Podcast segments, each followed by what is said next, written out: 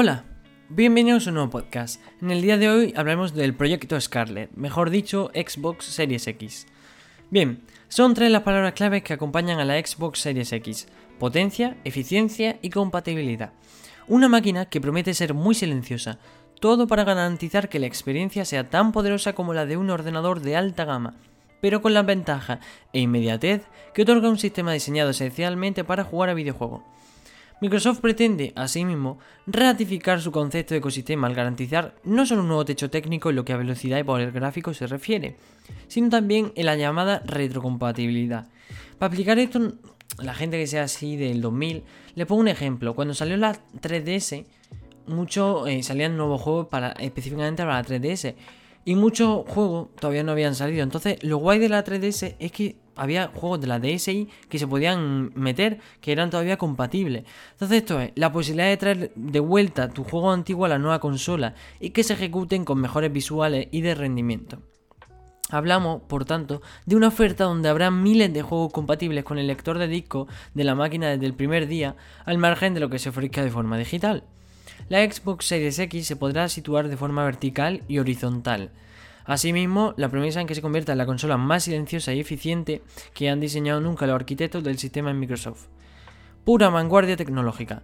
El nombre elegido es una expresión de nuestra larga historia en el gaming, la implacable pasión de nuestro equipo y nuestro compromiso tanto con nuestros fans como el futuro de los videojuegos Microsoft. Un comentario que, a su vez, disipa cualquier tipo de duda sobre la posible renuncia de la multinacional tecnológica en el emergente sector del ocio interactivo.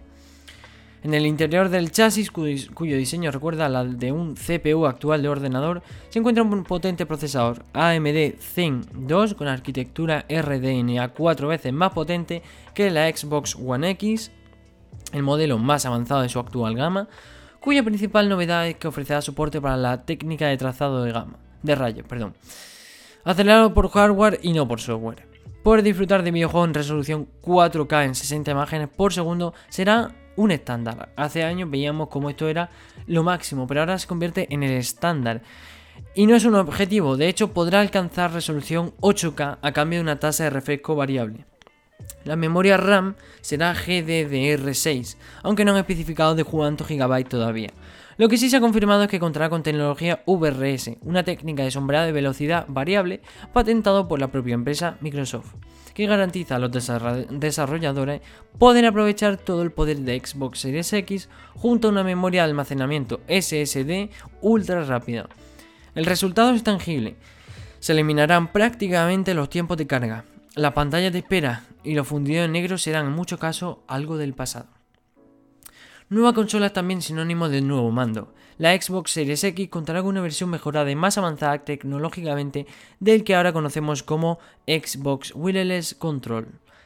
Todos los packs incluirán uno de estos controladores cuyo diseño y tamaño han sido refinados para acomodarse a un mayor rango de personas.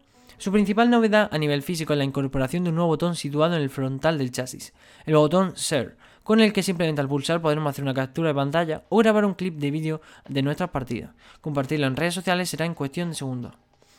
El pad direccional deja atrás también la clásica cruceta de 8 direcciones para el D-pad avanzado de la Xbox Elite Series 2 Wireless Controller, la solución premium que actualmente se puede encontrar en tienda a un precio en torno a los 129 euros, más orientado a los profesionales. Ahora todo el mundo podrá experimentar la comodidad de ese pad direccional. El concepto de compatibilidad de los juegos se repetirá con el mando. Será compatible con la actual consola doméstica de Microsoft, la Xbox One, pero también con ordenadores Windows 10. Del mismo, modo, del mismo modo que los actuales mandos de Xbox One se podrán utilizar sin problema en la Xbox Series X. Una familia, un ecosistema sin restricciones. Perdón. El una Saga Hellblade 2 es el nombre del primer videojuego exclusivo que se ha visto en acción para la Xbox Series X, junto al esperado Halo Infinity, que pertenece a una saga de videojuegos que lleva acompañando a la marca Xbox desde 2001. Este título es una secuela del aclamado Hellblade Seuna Sacrifice, desarrollado por el estudio británico Ninja Theory y ganador de 5 premios BAFTA, uno de ellos por interpretación de su protagonista. Melina Jones, perdón, su protagonista Melina Jones. La obra original narra una aventura de redención realizada con captura de movimiento de actores reales con la intención de expresar la psicosis de una joven en el que el trauma, los sacrificios y la exploración eran de seña de su identidad. El juego, todo un éxito comercial, tendrá ahora la secuela aún más ambiciosa técnicamente, rozando casi el fotorrealismo. La secuencia mostrada en el vídeo presentación se ha tomado en el propio motor gráfico del juego. Además de este estudio, Ninja Theory, Microsoft cuenta con un total de 15 equipos internos trabajando ya en la nueva plataforma de Xbox Series X, cuyo lanzamiento se espera en todo el mundo en Navidades de 2020, con el servicio de videojuegos bajo demanda de Xbox Game Pass, que ofrece más de 150 juegos con un modelo similar al Netflix. El precio de, este de, esta potente máquina es aún desconocido. Estos detalles, así como el catálogo de videojuegos de lanzamiento, serán revelados a lo largo del año 2020. Microsoft ha movido ficha y se sitúa, de facto, decidida a dominar el mercado. Bien, y para terminar, contar un poco. Esto salió después de la presentación, de que, bueno, presentación entre comillas, que Microsoft, por norma general, si, si recordamos, ama un poco la personalización y diseño especiales de sus consolas. La Xbox original recibió varias versiones únicas, siendo alguna de ellas transparente. La Xbox 360 en su primer modelo permitía a los jugadores cambiar el frontal por el de otro color, la forma o el diseño que más le gustase al jugador. Además, a lo largo de la vida comercial de la Xbox One, la empresa de Redmond ha ido ofreciendo ediciones limitadas, decoraciones arriesgadas e incluso tiradas exclusivas de su máquina de sobremesa. Por citar algunos ejemplos tenéis la del GR5 o la del Fornite.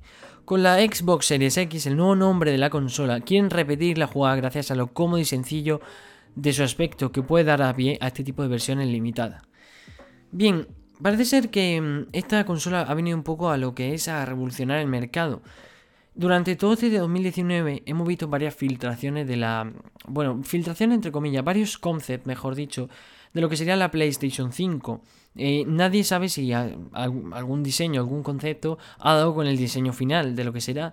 Todavía no se sabe con qué, con qué contará. Algunos dicen que soporte 4K, otros soporte 8K. Todavía no se sabe, no podemos especificar porque desde PlayStation no han mencionado nada de que tengan pensado eh, sacar una PlayStation 5. Sí que es verdad que muchos rumores y cada vez se hace más real de que es posible de que en 2020 veamos la nueva PlayStation 5. Eso nunca se sabe, porque ya veíamos em, cómo también salían filtraciones del nuevo GTA 6, pero bueno, eso ya se empezó a salir desde que salió el Grand Theft Auto 5, que decían que estaba precisamente y exclusivamente hecho para la PlayStation 5. Cosa que todavía no sabemos. Pero bueno, aún así, la Xbox no llegará, como hemos dicho, hasta Navidad del año que viene, junto también a los Microsoft Neo y Duo, como mencionamos en el anterior podcast, que os dejo en la descripción. Pero eso, esperamos que os haya gustado. Si de verdad os gusta esta... Bueno, me gustaría también que me dejaran en comentarios si sois más de Xbox o de PlayStation. Yo la verdad que mm, tampoco no he tenido... Bueno, eh, tuve durante un tiempo, pero vamos, si tuviera que elegir me queda con PlayStation. La verdad, para mí es, bastante mejor a la hora de, de juegos, de, jugabilidad también. No sé, por tema de que he jugado mucho más a la PlayStation que a la Xbox. O sea que tampoco mi opinión va a ser muy muy objetiva. Pero bueno, hasta aquí el podcast de hoy. Esperamos que os haya gustado. Si es así, recordad dejarnos un like, un comentario. Si nos está escuchando desde Spotify, Apple Podcast, Anchor, Google Podcast, desde donde sea. Eh, recordad compartir. Y tenéis mucho más episodios. Hemos hablado eh, del Tesla Cybertruck, de los nuevos Microsoft Neo y Duo, de Google Stadia. Tenéis muchísimos podcasts súper interesantes. También ah, recordad de que tenemos un sorteo activo y daros las gracias por, eh, porque ya hemos llegado a los 200 suscriptores. para ser más exacto, ahora mismo 211. Pero bueno, estamos camino de los 500 y camino de los 1000. Sé que es un poco difícil, pero bueno, me, os agradezco muchísimo. Me enorgullece que apoyéis tanto el canal, que nos apoyéis también en, en Spotify, en Google Podcast, en Apple Podcast. También eh, daros las gracias por ese apoyo. Y ya está. Y, y mm, probablemente hagamos un. Dentro de poco llegue un podcast tecnológico navideño. Pero bueno, desear a todos feliz Navidad. No sé cuándo nos volveremos a ver. Esperemos que pronto. Y hasta aquí el podcast de hoy. Esperamos que os haya gustado. Y si es así, recordad darle me gusta, compartir y contarnos un poco por redes sociales qué temas os gustaría que hablásemos más a menudo. Gracias y adiós.